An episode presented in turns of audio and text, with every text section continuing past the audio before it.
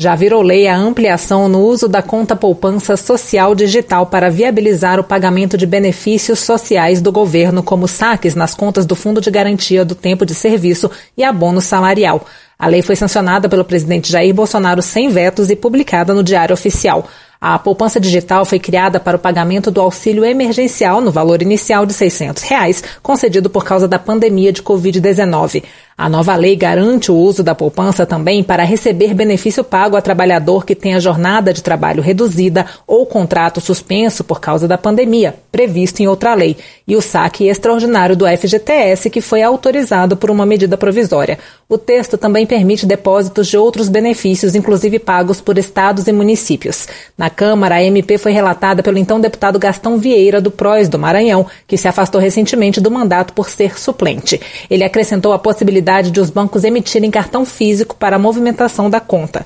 Gastão Vieira considera as mudanças uma revolução no que diz respeito ao acesso de muitos brasileiros às instituições financeiras. Segundo ele, a necessidade de uma solução rápida para o pagamento do auxílio emergencial revelou um enorme grupo de cidadãos que agora poderão acessar os bancos. Conhecíamos quase 30 milhões de brasileiros que se colocaram aptos para receber o benefício e que não tinham como ser alcançados rapidamente pela estrutura pública do Estado brasileiro. A própria Caixa Econômica abriu contas para aqueles que eram beneficiários do auxílio emergencial, mas que não tinham condições de abrir a conta naquele momento. Portanto, houve ali uma verdadeira revolução de ação, de pagamento, de tudo.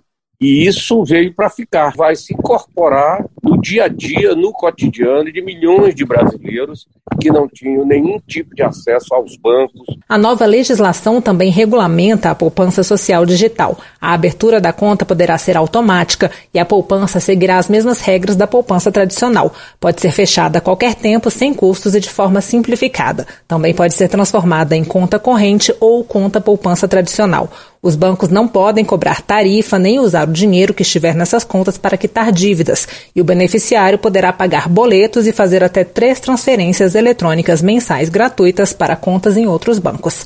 De Brasília, Paula Bitar. Digital. A sua rádio.